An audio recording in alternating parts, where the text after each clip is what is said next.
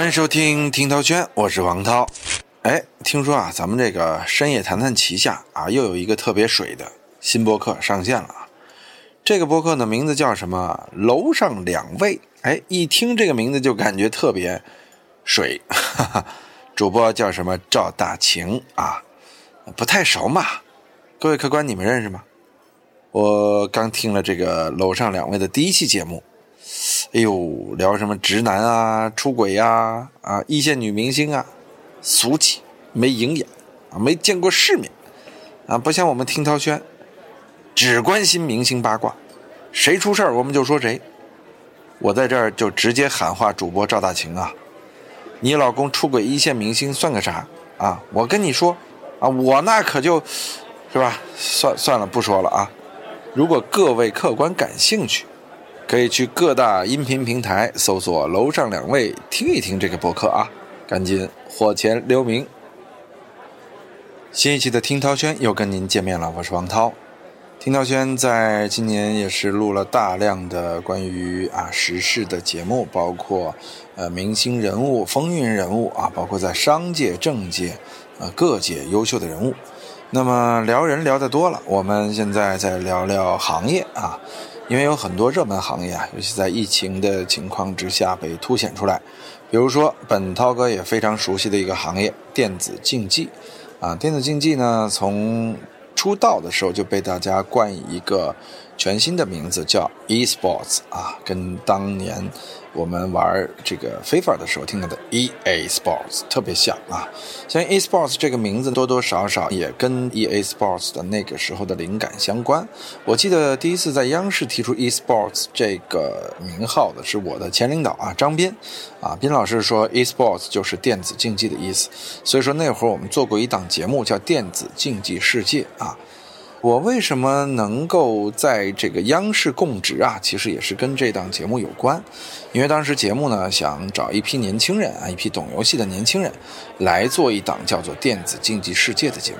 其实那会儿啊，我也仅仅是热爱游戏的一份子，对于电子竞技的概念呢，没有那么熟。说实话，是在央视零三到零四年工作的这一年多吧。才明白什么是电子竞技，而电子竞技在目前世界上的发展又是什么样的？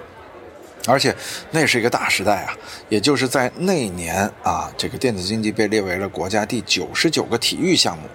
当时大家觉着前景是一片大好，我们也是热火朝天的在做电竞这个行业。包括在刚工作的时候，我在央视啊，一周象征知道啊，那会儿我跟他住一屋，我们一块合租在央视旁边一个小楼里边，啊，这个乔建里四号楼，对吧？那个时候我一周回家也就，呃两三趟。每周基本上是全勤工作，回家睡觉啊，睡觉也就基本上睡补个十二三个小时觉就回去了。为什么要补十二三个小时呢？因为连夜连夜的熬，成宿成宿的熬，就一周加起来睡二十四个小时。这二十四个小时平均到六天，每天也就是四个小时，而且这二十四个小时是两天集中的睡，可见我为这个行业投入了多大的热情。我那会儿也非常希望能够让电子竞技在中国有一个美好的未来和空间，但是谁知道，当时由于新闻出版总署和宣传部啊在争游戏出版发行权，争到最后呢，新闻出版总署取胜了，所有网游的发行权归新闻出版总署来批，这意味着这个蛋糕多大？那网游都是几百个亿的生意啊，你审批这个事儿就成了一个。大肥差啊！结果所谓的另外一个部门看着不顺眼了，怎么能让你来呢？于是就把电子竞技世界啊，呃，给停掉了啊。这段呢，其实是一段往事啊，其实也是两个部门之间的这种争夺啊。其实后来呢，两个部门也将相和，一起又重新回来再做电子竞技，这是那一段往事啊。那段往事呢，也确实让大家明白了。电子竞技行业要想在中国发展，真的是难之又难啊！当时其实电子竞技是被误伤的，因为那个时候啊，两家抢的是发行权，跟电子竞技是无关。但是大家呢，对于电子竞技的了解啊，还仅仅是存在于一个概念的了解，并不知道什么是电子竞技，什么是电子游戏。啊，什么是网络游戏？什么是手机游戏？什么是电视游戏？什么又是 PC 游戏？啊，什么是 SLG？什么是 RPG？啊，什么是 A 点 AVG？啊，所有人对于游戏的认知都是一类的啊，洪水猛兽啊，耽误青春。其实反而最后遗留下来的，还真是那些花钱又烧钱又耽误时间的不好的游戏。很多伟大的游戏呢，在这样的一种文化背景之下就被耽误掉了。所以这是那个时代电子竞技的发展。等了十几年之后，终于互联网站开始了。因为我们知道，当年电视是最大的平台啊，电视平台被掐死之后，等于说它的主宣传平台没了。电子竞技在零四年到二零一零年这六年可以说是一落千丈。一零年之后有了斗鱼啊，包括这个龙珠这些平台的出现呢，啊，让电子竞技又重新火了起来。直播平台啊，不受这个广电的管理啊，所以它呢就发展的相对来说蓬勃而上。当然现在呢也要归广电系统管理了，否则直播乱象啊不得不治。这是当时电子竞技发展的一个背景啊。于是乎呢，电竞的传说就一个一个接踵而来，说从事电竞行业的很多人年薪过千万，有的年薪好几个亿，有这样的人吗？有，涛哥也认识啊。人家同样是干解说的，人家同样是打游戏的啊，但是呢，一年挣的是盆满钵满啊。这所谓电竞行业里边呢，就出现了一些头部主播啊，头部高手啊，年薪从几个亿到几千万啊，各种各样的级别，大家就像神话一样，非常希望能够成为电竞的一份子。很多年轻人也就做起了年薪上百万、年薪过千万、年薪过亿之梦。啊，这是电子竞技在这个一三一四年面临的一个现状，可以说是非常之火。当时出现了大量的电竞界的红人啊，咱就不一一列举，因为我对电竞的红人呃认识一些，但是也不是太熟啊，咱就不说太多啊，因为我其实多多少少呢，并不是所有电竞红人我都很喜欢、很欣赏的。我也觉得从他们身上呢，往往也透露出了一个时代审美的怪象，真的，这是一种怪象。这种怪象呢，又从而引领了所谓电竞本科专业的诞生。我今天为什么觉得这个话题有意思呢？因为在我而言，从我看来，中国完全不具备成立电竞大学教学的条件，啊，至少现在这个程度上完全不具备。那为什么要设立电竞专业呢？纯粹是教育部门向利益部门去妥协的一种方式。啊，其实很可以理解嘛，因为其实从教育部门来说，他们理解电竞吗？并不理解。啊，中国的传统教育做得非常好，但是呢，对于电竞来说，对于教育部门，它也是有一个学习的过程，所以他立刻把这个电竞部门和电竞的专业成立了，纯粹是为了占山头、占坑。但这对学生真的是那么负责任吗？啊，我个人觉得啊，从试验性来说，我觉得这是可行的。你得先有，才能慢慢做好。所以今天我们这个话题啊，不去评判谁对谁错啊，而是呢客观的了解一下这第一批的电竞本科学生到底现在是一个什么样的现状，因为他们真是第一批吃螃蟹的人啊啊！因为最近呢有一则关于电竞的新闻啊被送上了热搜啊，说今年夏天啊，这个2017年入学的啊我国首批电竞专业的学生即将毕业。大家注意到2017年啊，正好是三年多的这样的一个周期，快到四年了。大家都关心这些啊，中国电子竞技的正规军啊，这个能不能从事电竞行业？一月二十八日，中国传媒大学，这是我的母校啊，数字娱乐专业人的学生表示啊，目前班上的就业情况哎特别好，但是严格来说，没有一个从事电竞工作的同学，大部分人进入了互联网大厂或者是游戏公司啊，做做什么游戏策划、运营。其他同学呢，也就是转转行啊，去一些媒体，因为毕竟传媒大学毕业的嘛，啊，除非是这个一线大厂的电竞部门，很多电竞公司啊，这为什么没人去呢？因为他们的起薪啊，这个太低了，就不挣钱。那么首届电竞专业的毕业生，第一波吃螃蟹的人，吃到了啥呢？啊，咱来分析一下。应该说啊，我之前就说了，电竞这个专业培养出来的人啊。未来很有可能跟电竞无关啊！这我之前我忘了在，好像在大内密谈也说过，就电竞专业在我看来啊，就是一片市场混沌之下的一个纯粹的试验品，很有可能未来就没了。就好比说电竞列为体育运动这事儿啊，现在也是半死不活，是因为目前的做教育的人啊，做体育的人还都不理解电子竞技到底是什么。那真正理解电竞的人呢，要么不在这个行业里，更多的呀年纪太小，啊，我个人觉得我八零年的，今年四十岁四十一岁，我基本上就算是了解电竞这波人里边的岁数比较大的一波了啊。就我们这波人并没有从事高级的管理行业。你说我要是体育总局局长，啊，或者我要是这个教育部部长，那我很明白这个电竞教育该怎么搞，从什么地方选拔人才，什么时候来组建，因为我有实权可以做这件事儿。但是中国哪有四十岁的教育部长，哪有四十岁的体育总局局长？啊，你没有这么高级别的领导，你就没有办法真正意义上在懂的情况下。搭建起一支中国电竞教育的正规军，所以这就是我说为什么是仓促上马了。当然，中国体育也经历过这段啊，我们还是需要不断的磨合，不断的成长啊。所以，这第一波吃螃蟹的人，从某种意义上来讲，也是小白鼠。另外一点呢，电竞行业在当初招生的时候啊，它的标准根本不知道是什么样。你说你一个高三毕业的学生，啊，你怎么就能够确定？他能够在电竞专业里干出名堂呢，你是有面试好还是没面试好啊？你直接用语数外、物理、化学，你怎么能测试出一个人啊？他在电竞方面有没有造诣呢？所以这种选拔本来就是相对啊没有方法的试验性的，所以说这些学生本身在电竞行业里的素质啊就很难判断，这是一方面。另外一点，你进了学校之后啊，你老师从哪儿来？这些老师，他甚至有的都不玩游戏啊，啊，有的是计算机系的老师，啊，有的是什么文学系的老师，有的是动画系的老师，他来教，他也得现学啊。昨晚上现玩了王者荣耀，今天告诉你王者荣耀的美术设计，啊，明儿现了解了韩国的什么电竞赛事星际争霸，啊，今儿告诉你电竞赛怎么组织，怎么准备，啊，其实他不具备一个传承和师承的这个资格以及实力，就因为没有电竞专业的老师。那那会儿我们也说嘛，谁来教电竞啊？你让当年著名的选手小仓，啊小智，这些来跟你聊电竞，这他们说实话，人家在各自的行业里年薪上千万上亿的，啊，能愿意来给你当老师来普及这知识吗？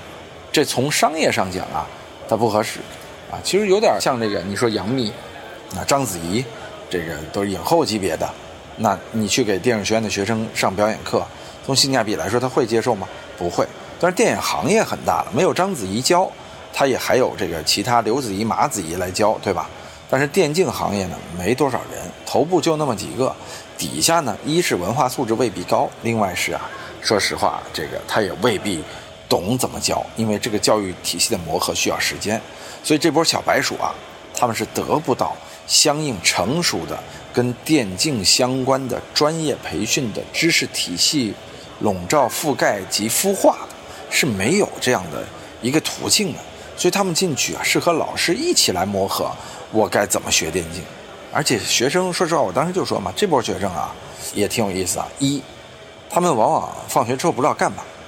你比如说，你说我玩游戏，可是我不学这个专业，我也能玩游戏啊，我也能打电竞啊。你说我不玩电竞，可是我学这个专业的，我怎么能不玩电竞呢？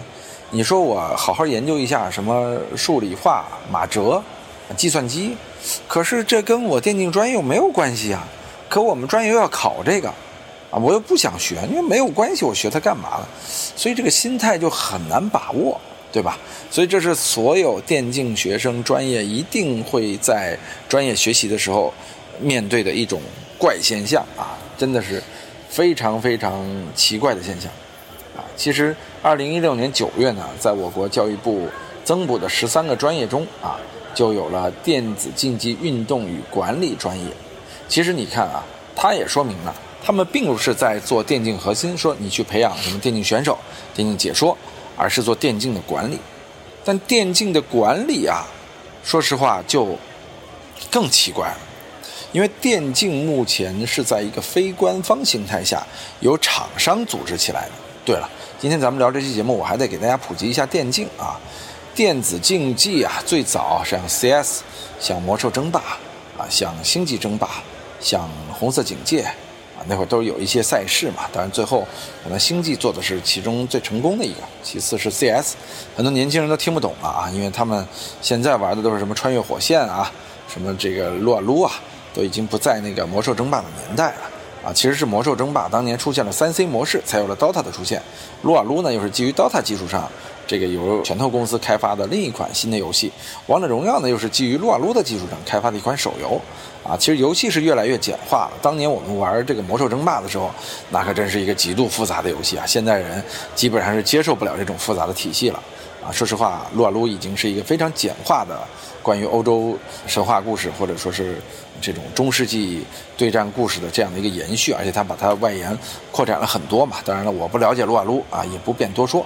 但是它跟 DOTA 跟当年的魔兽争霸是有着千丝万缕的联系的，啊，也就是那个时候啊，电竞开始出现，因为玩的人太多了，比赛也越来越多了。当年还有浩方平台组织各种人打比赛，大家觉得这就是体育比赛啊。到现在呢，电子竞技已经变成了厂商续命的一种模式，因为大家发现了什么？往往对抗性强的啊，有赛事的，这游戏能活很久。比如说《星际争霸》，到现在还有它的赛事。比如说《DOTA》，所以说现在啊，是个手游网游的公司就爱搞赛事啊，也把它往电子竞技上扯。呃，比如说我们做个电竞的赛事，我这手游可能哪怕我是个什么什么打青蛙啊，我也可以做个赛事，能让它成为电竞。但其实啊，它不具备成为电竞的属性。成为电竞的运动需要什么样的一些基础属性呢？第一点是游戏的平衡性，啊，就你的里边呃什么虫族、神族、人族啊，什么这个英雄那个英雄组队之后，它总能形成一种相对的平衡，不会就无敌的人。你比如说一个游戏，如果里边有一两个角色全无敌，那所有人都选他的时候，那这个游戏它就完蛋了，它成不了电竞。第一是平衡性。第二是游戏本身的用户群体，你这用户群体必须得大，啊，必须得是一个至少有大几千万人在玩的这样的一个游戏，你才有成为电竞项目的可能性啊。第三啊是这个所谓的，我个人始终认为得是 PC 基础上的游戏才能成电竞，手游啊和这个电视游戏啊，目前成为电竞的可能性都还不是太大。它还是基于 PC 基础上的这种网络对战类的游戏才能成为电竞啊。还有呢，就是电竞本身就这个游戏本身已经有厂商建立了一套完美的赛事体系。你比如说 LPL 啊，对你比如说 DOTA 全球精英赛啊，这些体系是已经经过试验的，所以它就具备成为电竞的条件。所以说你仔细看看，电竞没有那么大的一个市场，无非就那几款游戏，对吧？咱都能数出来，不下五款，所以说，你不下五款的话，这五款游戏它还要随着周期会产生一个淘汰。所以说，从电竞来说，首先我觉得它的市场规模呀，没有传说中的那么大啊。恰恰当时在开设电竞的时候啊，是因为有一些不懂的人错把游戏的市场规模当成了电竞的市场规模啊。为什么呢？是因为游戏市场规模大呀。腾讯凭借《王者荣耀》啊，这个季度的报表能达到三百二十个亿，对吧？这非常可怕的，这是不可思议的事儿啊！所以说，游戏创造的财富，让大家认知为哇，这个产业太大了。但可千万不要把这个财富套归为电竞之上哦，这跟电竞其实没什么关系啊。你撸啊撸能创造月收入达到上百亿，但是未必游戏产生的赛事啊，除了 LPL 之外的撸啊撸赛事就都能挣钱。挣钱的只有厂商做的那头部的，因为它资源绝对，啊，当然了，呃，我说的撸啊撸还真是个特例，它还真是很多赛事都挣钱啊，除了官方的啊，民间的很多也都挣钱，但撸啊撸是唯一的呀。目前世界上能跟撸啊撸媲美的游戏几乎找不出来啊。DOTA 玩家不愿意了，说我们 DOTA 是多强，DOTA 是全球精英赛做得好，全球玩家普及度也高，但是它是非常精英化的赛事。它也不具备说落地性的像足球、篮球这样普及性的属性，而且就算加上 DOTA，它也无非和撸啊撸就两个。你全球吃鸡的比赛，那不是现在还没有搞成一个像撸啊撸一样超大规模的吗？游戏本身啊还是有所限。首先，它这种血腥暴力的成分啊，它就很难作为体育比赛的一个部分。所以游戏本身的限制太大了。啊，其实我为什么要说一段电竞呢？就想让大家了解啊，电竞到底是怎么样基础上产生的？说白了啊，一是游戏本身，更重要的一点是厂商的商业目的。厂商的商业目的，我认为就决定了电子竞技只能是作为一个附属行业，而不能成为一个主流行业。有人说什么意思？啊，为什么是附属行业？啊，我觉得，因为电竞本身它代表着商业，没有一款游戏它是没有厂商的。但是足球不一样啊，篮球不一样，体育不一样啊。体育现在不归属于任何一个商业机构，但是电竞所有的电竞项目都是归属于某商业机构，比如说腾讯的、网易的，啊，这个暴雪的，对吧？拳头的，其实是有很多很多商业机构的产品形成了电竞的一个基数。所以很大一个问题上，就像罗哥说的，我不支持电子竞技进入奥运会，因为奥运会本身是远离商业的。你可以有商业赞助，但是不能说足球是属于什么红牛集团的，篮球啊是属于什么耐克集团的，这是不可以的，这是不可以的。所以电竞现在恰恰是违背了体育的这样的一个基数。所以我始终认为电竞啊，它还是一个商业目的极强的厂商宣传的手段。有人说了，未来电竞有没有可能啊跨越厂商呢？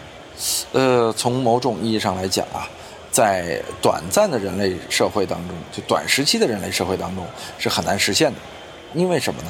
因为你想，如果说让一款游戏成为大众所有，比方说这个撸啊撸，以后不再作为一个厂商的产品。而作为一个说公众像足球一样公众产物的时候，那它得什么呀？那它必须是由国家意志或者世界意志来对厂商实施一个垄断性的收购。啥意思？就是当撸啊撸出现了，那你直接由世界电竞联合会或者说干脆联合国直接把拳头给买了，而不是腾讯啊，联合国来收拳头，啊，把它作为一个全世界免费的运动，我联合国呢拿你这项运动呢。来盈利，盈利再给全人类创造财富啊，这样的一个模式，可能当游戏本身没有厂商属性，而是一个公益属性的时候，那它成为真正意义上的体育的可能性会更大一些。但那个时候我们盼望的是什么？就是共产主义社会。所以我说，在短暂的人类时期里是很难实现的啊。这个命题有点政治和哲学了啊，大概是这样一个道理啊。想当年马克思要实现共产主义，那其实如果。我们盼望这天到来的时候，那真的就是全人类极大富裕。那么电子竞技将有可能甚至取代体育，成为全人类的首选。因为那个时候人类进化到可能四肢也不够发达了，也只能从事电竞产业了。所以这就是我为什么觉得电竞产业目前很扯的一个原因。啊，这个电竞产业扯，也就意味着我心目中的这个电竞学校。它本身就不大成立，相辅相成的啊，不光电竞学校不成立，电竞专业不成立。我们再看看啊，电竞的上游公司，因为电竞专业的毕业生他进入的对口专业啊，不是说游戏公司，而是电竞公司。那么电竞公司现在生存的现状又是什么样呢？可以说一片惨淡。因为涛哥参与过一家电竞公司的创业啊，这家创业的公司最后，说实话也还是比较惨的啊。这家公司的过程就让我看清楚了电竞行业现在的一个差不多的意思或者嘴脸吧。其实电竞行业无非还是我说的是厂商续命的，让游戏续命的一种方式啊。那他为了这种方式，他得搞电竞比赛，搞电竞比赛就得有承办方。但谁都知道，能够承接这些有钱的大品牌的电子游戏的，就手机游戏或者网络游戏的生产厂商，比如说某 Q 啊、某 E 啊，刚才其实都提了他们的名儿，这意味着是多大的一块肥肉啊！这块肥肉谁都想吃，对不对？啊，因为你这做一个比赛，五百万到手了，一千万到手了，啊，你实花一百万，这四百万的利润啊，所以说谁也不会让这样的肥肉就流入他人之口。那你想在民间做一个想吃这块肥肉的公司，那你得怎么办？我知道的好多公司，凭借贿赂啊，或者很多其他方法呀，我不说具体公司啊，来获得电竞赛事的举办啊。我们也曾经帮某公司把第一届赛事办得特别漂亮，结果第二届就被关系户给挖走了，人家给了回扣，咱们不给，活就拿不到啊。这说实话，说好听的是回扣服务费，说难听的呀，它是一种贿赂的模式。其实这个行业由于它初期由厂商来给出的预算又大，所以往往真正的电竞公司啊，在这个行业的夹缝里边很难生存，最后就被挤坏了。啊，甚至于这些拿到资源的公司，由于他们中间要给出的代价巨高，所以它也很难维系啊啊，这就形成了一个恶性的循环，到最后只有嫡系的公司啊，包括现在有可能要上市的那几个大的电竞公司啊，它其实这里边的问题就更多了啊，所以说不能多说，但是这是我在这里边做了三四年的一个深刻理解，说白了，到底还是关系经济。还是金钱经济，还是钱权交易，啊，这就比较难办了。这对行业的发展是非常非常不利的，啊，所以说呢，电竞进入到了今天这个现状，由于电竞公司本身的生存模式，它就是不需要人才的，或者不需要电竞人才的，啊，为什么这么说呢？一方面，你如果说找一堆电竞人才做一家公司，你干不过那些搞关系的，所以说白了，他最后还是需要一个。这个搞关系人才、公关人才，啊，你得从某大公司内部拿到这电竞赛事的主播，这个很关键。至于底下执行，我赛事执行装台的，找以前电视台这波装台的行不行？卫视装台的这波行不行？网站装台的这波行不行？可以吧？啊，说这个做赛事维护的，这玩意儿全是靠实践经验。说白了，你电竞毕业的，你没有实践过，也不如我一张白纸啊，在我这个公司里干了四年，那他的。职业经验比这个电竞专业毕业的要强很多呀，所以你干不过他们呀。人家这个可能大学没毕业就来这儿啊打工了，人不用上电竞专业，是不是？其实所以说这个专业呢是有很大的伪命题的。所以在这样的一种基础上，由于上游电竞公司它就不需要这种专业培养出来的电竞人才。换句话说，人家上游电竞公司不傻吗？你这些电竞人才是怎么教育出来的？谁给你上的课？啊，上课这些在电竞行业有名吗？我们这些电竞行业的内行者会去给你们上吗？不会呀。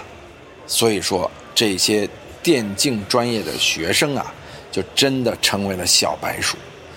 至今，甚至他们在大学里读了四年之后，他都没有完全理解什么是电竞，因为没有人能告诉他们，他们没有从事过这个行业，对吧？甚至说他们在毕业的时候，最终都不知道这四年干了啥，可能谈个恋爱、看看书，啊，吃吃饭。出去旅游旅游，学生时代无忧无虑，家里养着，对不对？可能这是他们少有的一些收获吧，也仅此而已。至此之外，我觉得电竞专业本身给到他什么，应该是很少很少啊。哎呀，这个说了这么多，其实有点悲观啊。我们也可以看看这些正规军的毕业生到底都去了哪了。目前呢，全国是有二十三已有所开设电竞专业的院校啊。呃，中国传媒大学作为高校电竞领域的代表性的院校呢，二零二一年呃这个迎来了第一届毕业生嘛。咱说了啊，向数字娱乐方向提供的毕业生有二十个，有七八个人读研啊，有几个女同学回老家进入了事业单位啊，这就比较有意思了。剩下不到十个人。会去游戏厂商工作，这已经和电竞有点关系了。但我跟你说，游戏和电竞其实只是有关系而已，它是两码事儿啊。所以就说嘛，就是电竞行业自己对于电竞毕业生的需求本身就不大，那电竞专业对于电竞这个行业的了解呢，又是现学现卖啊，它形成了这样的一个相互既熟悉又不熟悉。说你也是。搞体育的，我也是搞体育的，但是我也不知道你搞的是什么体育，你也不知道我搞的是什么体育，但我们在一起好像都是搞体育的一家人，啊，这很有小品的意味啊。其实电竞这个事儿始终是我觉得形成了中国教育行业的一种黑色幽默，就大家还不明白这事儿是怎么回事儿呢，就已经踏足这件事儿了啊。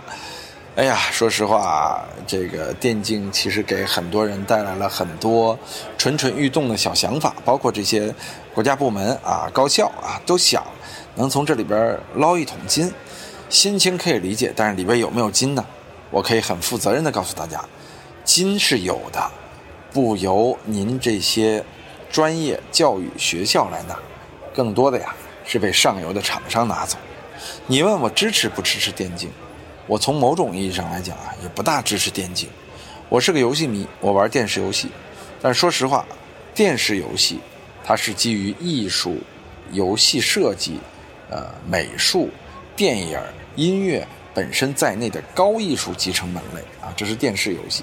但是到了电竞呢，我就认为是一种基于氪金、氪金、氪金、氪金而产生的这样的一种游戏需求。啊。这个厂商需要玩家氪金，玩家需要氪金完成自己的心愿，啊，总归包括电竞的举办者、电竞的参与者，都是为了氪金必吸金，吸金的目的为了再氪金，所以到最后啊，它其实就已经是畸形了游戏内部的很多东西，所以我始终认为电竞是一个破坏游戏行业的外来客，所以我本身对电竞一直是持一个观望态度的啊，就我不反对，但是我个人觉得呀。也没必要把它神化，以及上到更高的一个位置，因为真的，电竞产生的财富一定不属于你我，永远是属于那些厂商和个别几个这个行业的幸运儿。所以我认为这个产业在中国群众规模很大，那是游戏的群众规模，但是电竞的群众规模并不那么大。因为说一个简单的道理，您是更爱看别人玩游戏呢，还是自己爱玩游戏？大多数人都是自己爱玩啊，不愿意看别人玩，所以说游戏是一项参与运动，是一项竞技运动，但很难是一项纯观赏运动啊。当然有人说不同意啊，斗鱼上火了那么多主播啊，我这是同意的，但是呢，它还是这个圈层的问题，它很难破这个圈层，所以我们想让电竞真正成为电子竞技，还需要很多很多的路去走啊。我们也希望呢，未来啊，真的是有一个机构想象出一套合理的电竞从教育到赛事到商业变现的这样的渠道，让全民呢都因为电竞而得利啊！大家玩着玩着把钱挣了，这不是很开心的事儿吗？所以说，现在我们没有想出这样一套方案，就不能过度去神话美化它。电竞毕业生从事和电竞无关的专业，已经说明这点，你很有可能在这行业里投资。投资金钱，投资青春，投资时间，到最后呢，一无所获。其实这就是中国电竞的某些小现状啊。今天听涛轩聊聊我知道的中国电竞啊，说说我认知的电竞实质啊，可能有偏颇，但是大家多来讨论。我们下期节目再见。